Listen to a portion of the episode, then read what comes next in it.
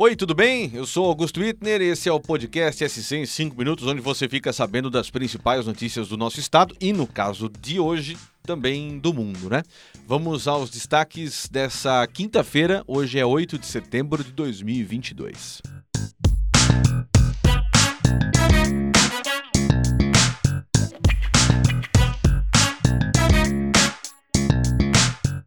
Não tem como não falar da principal notícia em todo o planeta nessa quinta-feira, né? Morreu aos 96 anos no Palácio Balmoral, na Escócia, a Rainha Elizabeth II do Reino Unido.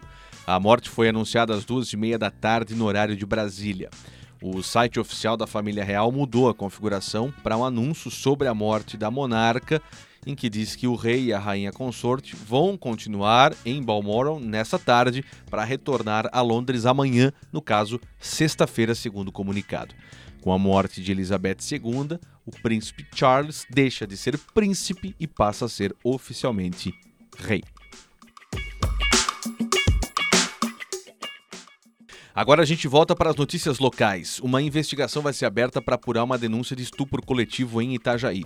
A mulher contou para a polícia que, além de ter sido violentada sexualmente por alguns homens, ainda teve parte do corpo queimado por eles.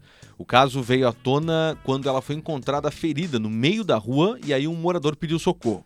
Segundo a Polícia Militar, pouco antes das seis da tarde de quarta-feira, um homem ligou para o 190 e informou sobre a mulher caída em uma rua no bairro Cordeiros. Os bombeiros foram chamados e, segundo a corporação, encontraram a vítima com queimadura em uma das pernas. A mulher disse que os homens que a estupraram jogaram álcool e depois atearam fogo nela. Os socorristas levaram a mulher para uma unidade de pronto atendimento.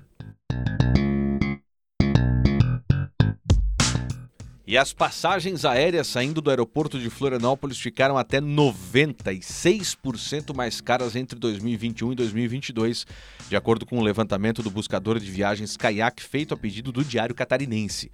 Rio de Janeiro é o destino mais procurado a partir da capital catarinense e foi o que teve um maior aumento no preço.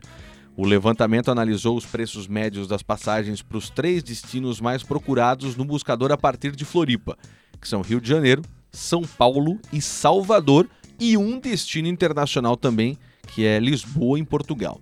Na pesquisa feita em 2021 pelo caiaque para o Diário Catarinense, o preço médio da passagem para o Rio de Janeiro estava em 822 reais.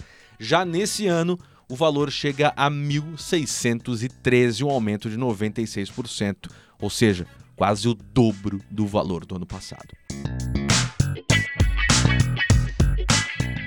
E a cooperativa que administra a usina hidrelétrica de Benedito Novo, no Vale do Itajaí, investiga o que, que causou um vazamento no túnel do local na tarde de quarta-feira.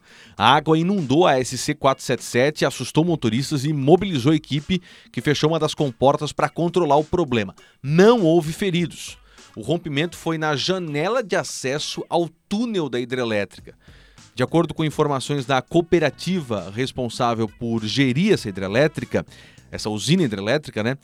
O local ainda está em fase de testes. Ela foi construída recentemente e os técnicos estavam monitorando o que, que poderia acontecer, como o enchimento do túnel, por exemplo, quando aconteceu o incidente. Eles fecharam uma das comportas poucos minutos depois e aí a inundação cessou. Mas foi o suficiente para assustar muitos moradores da região. E o morador de Maravilha, no oeste do estado, recebeu 6 mil reais por engano via Pix e devolveu todo o dinheiro, toda a mascada.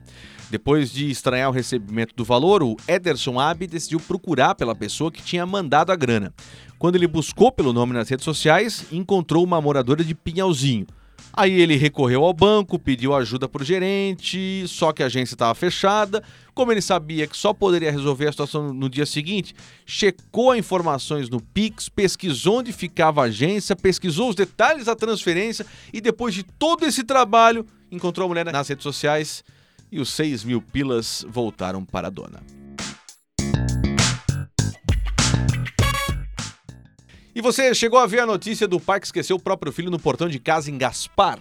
Essa bombou nessa semana e hoje o pai do menino, Marcelo Schroeder, esteve no programa Encontro durante a manhã. Para o programa, ele disse que agora está mais ligado e sempre checa se os filhos estão realmente no banco de trás antes levá-los para a escola. Menos mal, né? Se você quiser dar uma olhada lá em nsctotal.com.br, no site do Santa, tem esse vídeo hilário que mostra ele esquecendo o filho no próprio portão de casa. É sensacional. Você tem que assistir.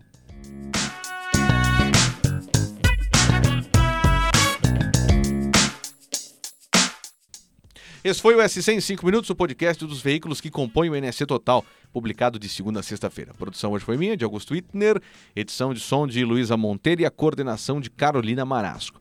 Essas e outras notícias você confere lá em nsctotal.com.br.